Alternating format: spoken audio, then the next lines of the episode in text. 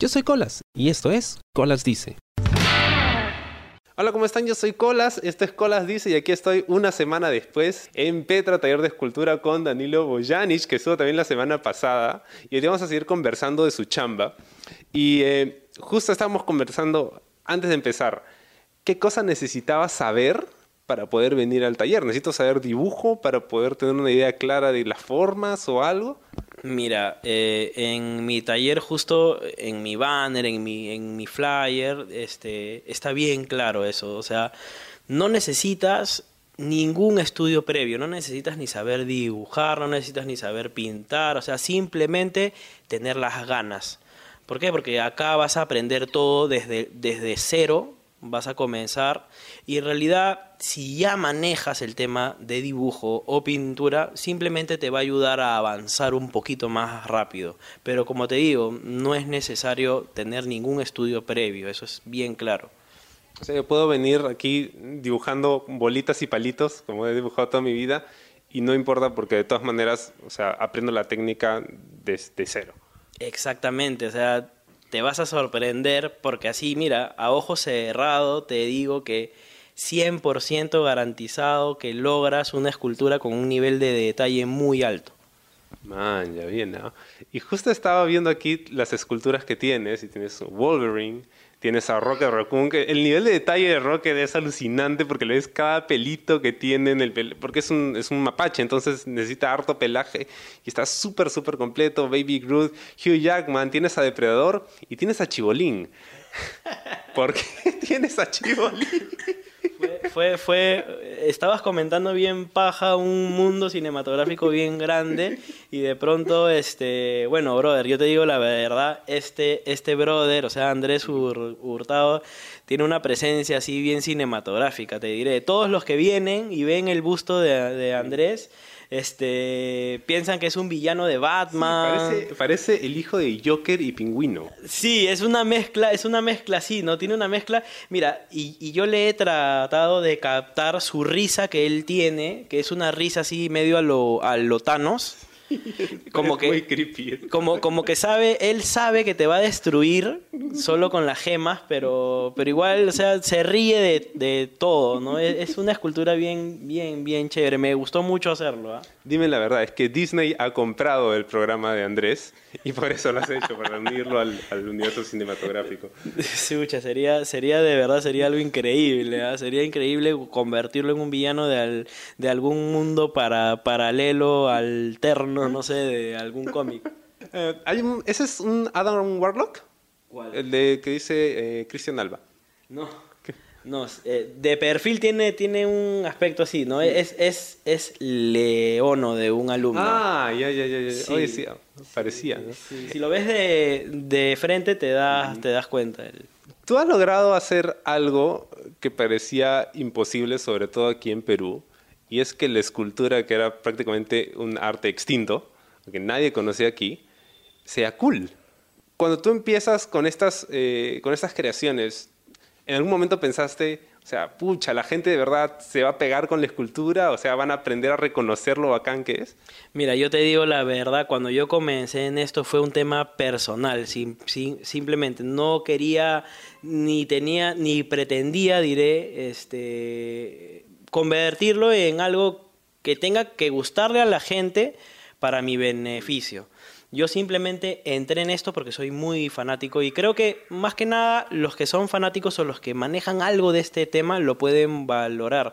Pero aunque no creas en las exposiciones y en los eventos que he estado, hay gente que pasa por el lado y de repente no, no, no, nunca han pensado que les iba a llamar la atención, pero eso mismo que tú dices, el nivel de detalle que se le agrega a esto, el nivel de, que, de querer llegar a lo real es lo que, lo que hace que a la gente le llame la atención.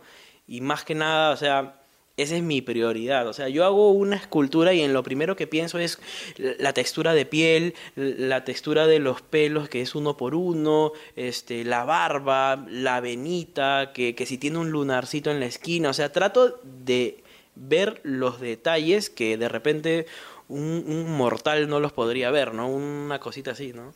Ahora que mencionas lo de las exposiciones, bueno, tú has tenido oportunidad de ir a varias. Es más, yo vi tu chamba eh, porque estuve en una exposición donde pues, presentaste tus esculturas. Em, mencionabas cómo reaccionaba la gente. ¿Cuáles han sido las reacciones que más recuerdas de alguien viendo alguna de tus esculturas? Ya, justo me has hecho acordar. Sí, sí, son, son varias cosas que pasan, que te quedan en el recuerdo, pero hasta que no te las preguntan, no vuelven, ¿no? O sea, yo estaba en mi puesto de lo más tranquilo, conversando con un señor que me pedía información sobre el curso, y de pronto yo vi que una señora este, empezó a agacharse y agacharse y agacharse en la mesa, y yo la miraba nomás, ¿no? Como que, ¿no? Y como que el perdí la secuencia de lo que estaba haciendo y de pronto escucho un ¡ah! un grito. Y yo dije, ¿qué pucha, qué pasa? Le digo, ¿no? Tiene paladar. Entonces yo, yo le diré, sí, le hice paladar, tiene que tener paladar porque hay personas como usted que, que van a mirar todo. O sea, yo le he hecho al Rocket, justamente fue con el Rocket, le hice el paladar. O sea, te digo la verdad, de guías y fotos no encontré cómo era el paladar de un mapache, pero le traté de hacer el paladar de un perro, cosa que llegamos a algo, ¿no? Entonces, este, la señora lo vio y me dijo, te lo juro que no puedo creer lo que le he visto el, el paladar con que parece que estuviera húmedo, con, con, saliva y todo el tema, y la señora pegó un grito que me asustó, de verdad, te juro que al señor que estaba conmigo también, ¿qué pasa? No sé, se, se palteó. No, en serio, ¿tiene paladar? Holy shit, sí tiene paladar. Sí, sí, es que imagínate que lo he hecho y de repente ven y hay una plana, entonces, brother, ¿y qué pasó? se acabó la magia. ¿no? Se acabó la magia, exactamente. Mira, estoy viendo tu colección impresionante de figuras de acción, pero no son juguetes, son figuras de acción de eh, Dragon Ball y Dragon Ball Z. Y me pregunto, ¿por qué no existe una escultura de alguno de los personajes? ¿Por qué no he hecho una escultura? Eh, porque te voy a decir, es una historia también. Este, yo soy hiper fanático de Dragon Ball, o sea, en todas las etapas Dragon Ball, Dragon Ball Z, Dragon Ball GT, ahora Dragon Ball Super, que lo sigo. Y este, lo que yo quería era, yo me dije esto, cuando yo haga una escultura de Dragon Ball, va a ser porque me siento en un nivel alto. ¿Ya? Entonces, o sea, estoy esperando este, eh, tener un nivel, o sea, que yo diga, pucha, me va a salir como tiene que ser. No sé cuándo será, o sea, de repente como que me loqueo y empiezo mañana, pero eso fue lo que me propuse, ¿no? Como, porque como te digo, soy muy, muy, muy fanático ahí es como que ya me cruzaste los cables, porque cualquiera pudiera decir que una figura o una imagen de Dragon Ball Z no tiene el nivel de detalle que, por ejemplo, el Rocket Raccoon que tiene esto, pelos y hasta paladar y hasta comillas. O sea, ¿por qué, ¿por qué necesitarías un nivel súper alto como escultor para poder hacer una escultura de Dragon Ball? Mira, te cuento algo rápido. Este, ¿Tú alguna vez has intentado hacer la cara de Goku en un papel. Sí, no me sale. pareciera que fuera, pareciera que simplemente ya le hago las cejas gruesas de menos a más, el circulito abajo, una rayita, la puntita de la nariz que es una puntita y la boca. Ya, pum, me lanzo a hacerlo y no es Goku.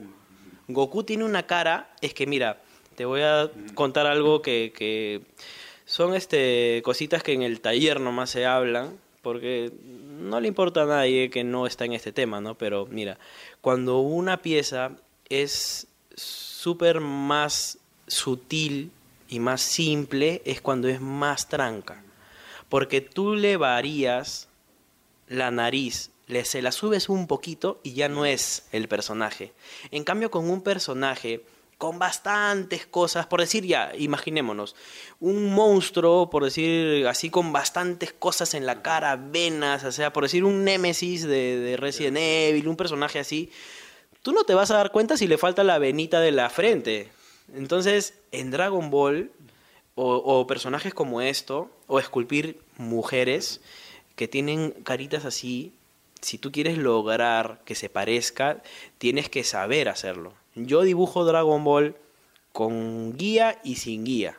Yo lo logro, yo, yo tengo pruebas que acreditan que puedo, ¿ya? Pero, pero este, como te decía, por eso, pareciera que como justo me preguntabas, no, oye, pero qué raro si en realidad es una carita simple, ¿no? O sea, parecen simples. Ahorita te doy un lápiz y un papel y te digo que así nomás no se logra hacer la cara y que se parezca. O sea, se puede hacer un personaje parecido, pero que se parezca a Goku, a Vegeta, a Trunks o a los 300.000 personajes que tiene, es complicado y hay que saber dibujar anime y si lo vas a encima si lo vas a trasladar a la escultura hay que saber hacerlo.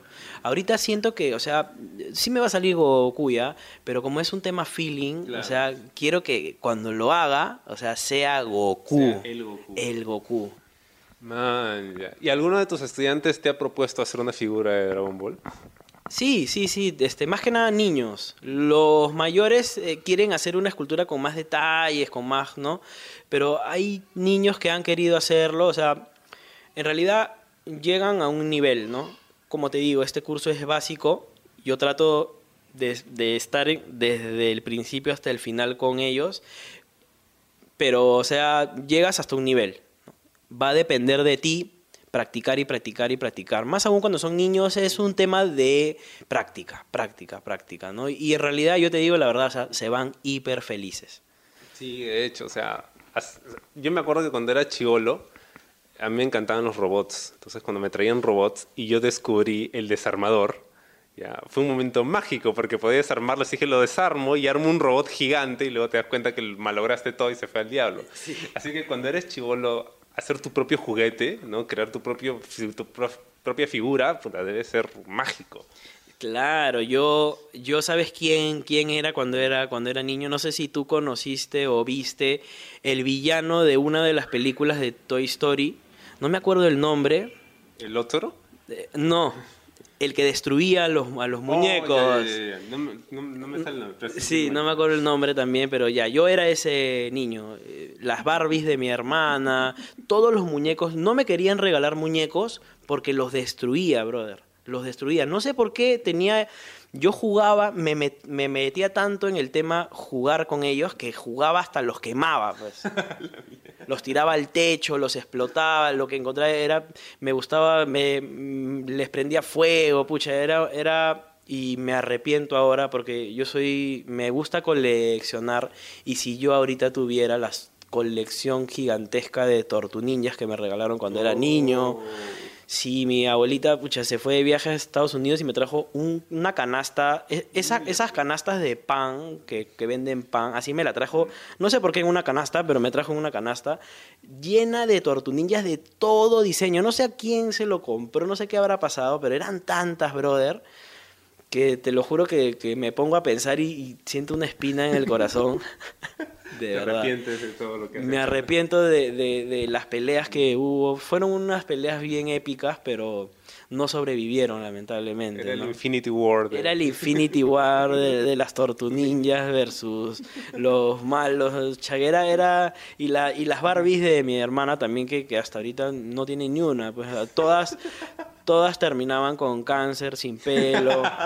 Sí, sí, brother. De verdad que mejor no hay que conversar de ese tema porque me hace recordar malos, malos momentos. Ahora que mencionas lo que la defenestración de tu colección de las tortuniñas, ¿alguna vez has destruido una de tus esculturas? Mira, te cuento.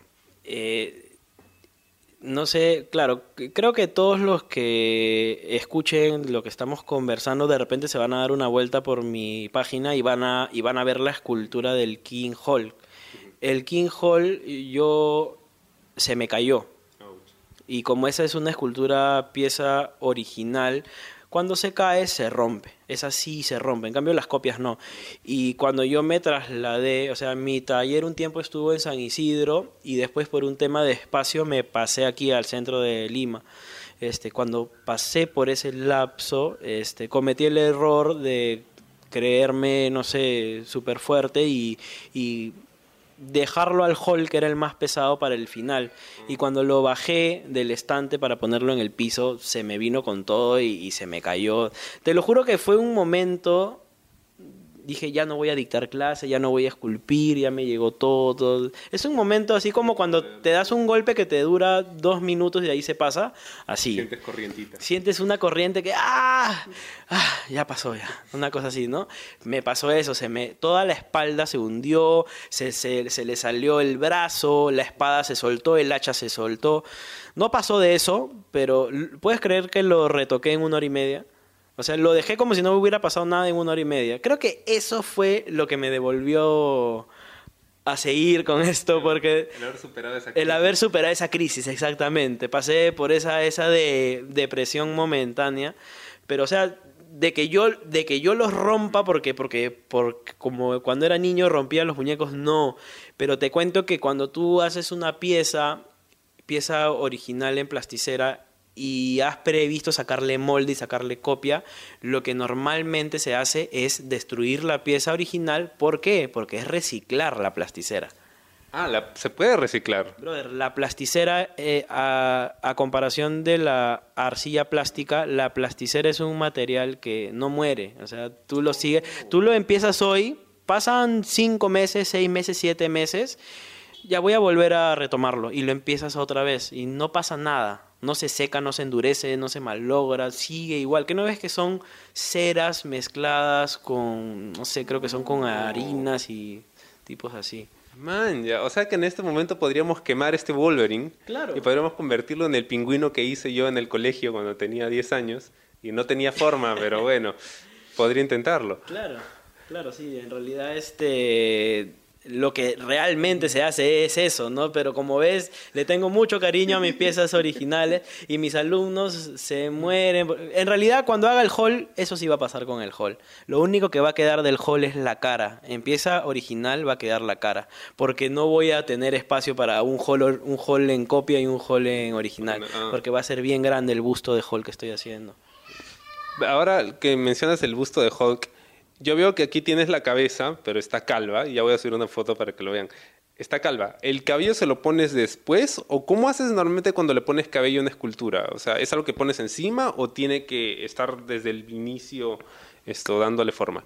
Ya, mira, este, eh, todas las esculturas que tienen pelo, el pelo es lo que se hace al final de una cabeza. Primero, primero lo, lo, lo primero es volúmenes, volúmenes de carne como se podría decir, ¿no? Músculos, carne. Y de ahí empiezas a encontrar lo que es este, las cejas, los, los cachetes, la nariz, los labios, y en este caso hay dientes, los dientes. Todo lo que es rostro es lo primero que se hace. Orejas después y después al final es el pelo. Yo primero siempre lo que esculpo es la cara. Una vez que ya tengo la cara lista, empiezo a hacerle el cuerpo. Más que nada si la pieza pesa, ¿no? Porque si ya la voy a incrustar en un tubo, porque hay otros métodos de que ya, ya tienes la estructura exacta donde va a ir todo el busto y, de, y ya lo comienzas todo directamente, te lanzas. Hay distintos métodos, hay distintas formas de llegar, o sea, el orden de los factores no altera el producto, como dicen, ¿no? En este caso. Esa es, esa es más que nada la forma de hacerlo. A menos que primero lo pintes y luego lo esculpas. En ese caso sí, como que no funciona. No, en ese caso, a no ser que, que, que, no sé, este, te lo imagines y... No, no hay forma, bro. Lo traté de, lo traté de imaginar y, decírtelo, pero me fregaste con lo que me dijiste. Hay algo que me gusta mucho de la escultura de Wolverine, el original, del Rocket, y es que tienen dientes reales. Esta vaina es muy creepy, porque siento que bien podrías hacer un programa de bromas en que tienes a alguien disfrazado de escultura y de repente le salta encima a la persona.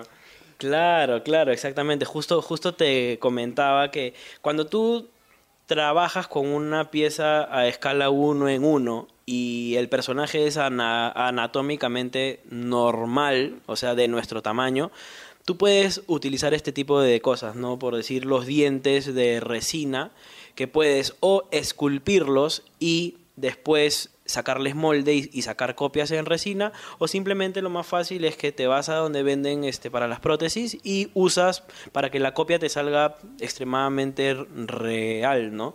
En el caso del Rocket, tú le ves los dientes, pero si yo te digo dónde te venden copias de dientes de animales o de mapaches o de perro o de algún animal así, o sea, no hay. Esas de ahí son dientes que yo esculpí a mano con cerámica al frío para Ah, que queden son duros. esculpidos, oh. Son esculpidos a mano. Y para sacarles copia, o sea, saqué molde de diente por diente. Tengo los moldes de los dientes por un lado y el otro molde del Rocket por otro lado, ¿no?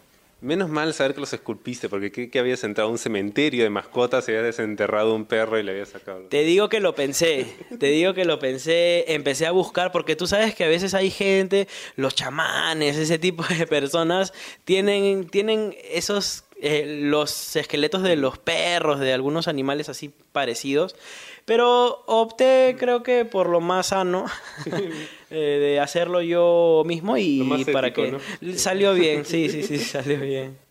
¿Alguna vez has esculpido algún personaje femenino?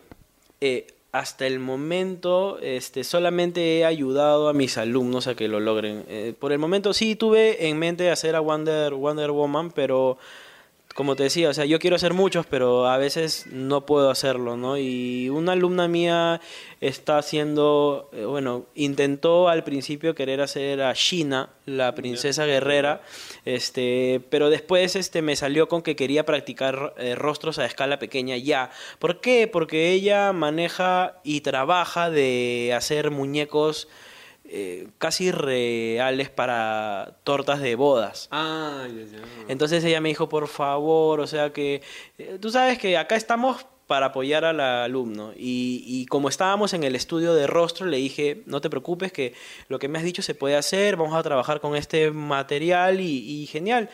Hizo la carita pequeña de un Mr. Bean y después hizo, y después hizo este, una carita de este, Chitara de los Thundercats. Ah. Sí, esas son más que nada las mujeres que hemos hecho en el taller, porque casi todos hacen hombres. Pero sí, bueno, de todas maneras van a, van a ver en Petra muchas esculturas de mujeres. Tu mujer no se va a poner celosa, me imagino, ¿no? No, no, no, no nada, nada que ver, nada que ver. Te va a entrar y te va a encontrar esculpiendo las Teresas. Ah, no, no y, encima me va a encontrar como que plum, como que las estoy agarrando. no, bueno, no, no creo que pase nada, no sé. ¿ah? Dime, y esto, eh, cuando le comentaba a unos patas que iba a conversar contigo, tienes que preguntarle esto, tienes que preguntarle esto. ¿Algunas de tus esculturas están en venta? Ya, este, mira, yo ahorita no estoy trabajando a pedido eh, porque no tengo tiempo, ya, y este, porque tú cuando trabajas a pedido, este, tienes que poner un tiempo en el cual vas a entregar y todo eso, ¿no? Y ahorita no puedo, voy a fallar, entonces no lo estoy haciendo, pero las esculturas que tengo en stock sí están en venta. Si es que alguien quisiera, hay un tiempo estimado que se les entrega, ¿no? Porque no les voy a vender las que tengo ya aquí, pero yo les vendería una, una copia. Eh, ¿Tienes en mente más o menos un precio aproximado para, para alguna de tus esculturas o alguna de las reproducciones? Claro, claro, mira, te voy a decir, el busto, te voy a decir los precios más o menos de las esculturas terminadas que tengo, ¿ya? El busto de Wolverine a escala real, o sea, uno en uno, es más o menos 2.900 soles, ¿ya? El mini busto de Hugh Jackman te está costando 1.400 soles. El, la escultura de King Hulk, de Guerra Mundial Hulk, Espectacular. te está costando 3.000 soles. Por el momento solo tengo la pieza original todavía. He tenido muchas personas que me la quieren comprar, pero si yo le sacara molde, tendría que, sa- que hacer 10 moldes. ¿Por qué? Ah, para cada parte. Para cada parte, para las piernas, para el torso, la cabeza, las manos con la espada, la mano con el hacha, la base, o sea, más o menos son 10 moldes. Entonces, por el momento no está en venta, ya porque no tengo mucho tiempo, ¿no? Pero más o menos ese es el precio si lograra sacarle copia, ¿no? Por decir, el, el busto de Rocket con el Baby Groot te está costando 2.800 soles los dos juntos. Oh, los dos juntos. ¿ya? Y el Kratos más o menos 2.000 soles, ¿no? El Guasón, un busto como el Guasón, así tipo caricatura, a esa escala, te está costando 800 soles. Soles, más o menos. Sí. Pero en algún momento, o sea, sí tienes pensado hacer trabajos a pedido. Claro, cuando, ¿sabes, ¿sabes qué cosa pasa? Que yo estoy tratando de formar chicos en mi taller para que sean parte de mi Oh, taller, sean parte de mi team y cuando yo ya, o sea, yo me puedo dar el lujo de de repente avanzar proyectos a pedido, este, de repente ellos al, al mismo tiempo pueden estar dictando clases, entonces estoy en ese proceso. Man, ya que bacán. Hay una última cosa que quiero preguntarte. ¿Tienes aquí unas figuras de acción de Marvel Select? ¿Estas son figuras nunca sacadas del empaque o es que alguna vez los sacas y juegas con ellos? No, yo cuando decidí coleccionar a los personajes que más me gustan de, de Marvel, eh, ah, te cuento que me está llegando un Hulk. este, decidí comprármelos sellados y que no los iba a sacar. ¿Por qué? Porque eh, por un lado pierden su valor y por otro lado me encanta tenerlos como si fueran un cuadro ahí puestos en mi pared. Eso me encanta. Por decir, tengo un Spider-Man que, que me mandaron de Japón, que es bien antiguo de la serie noventera. Es un, es, es un hombre araña que, que, le puedes sacar el traje y le pones la ropa de Peter Parker, ¿no?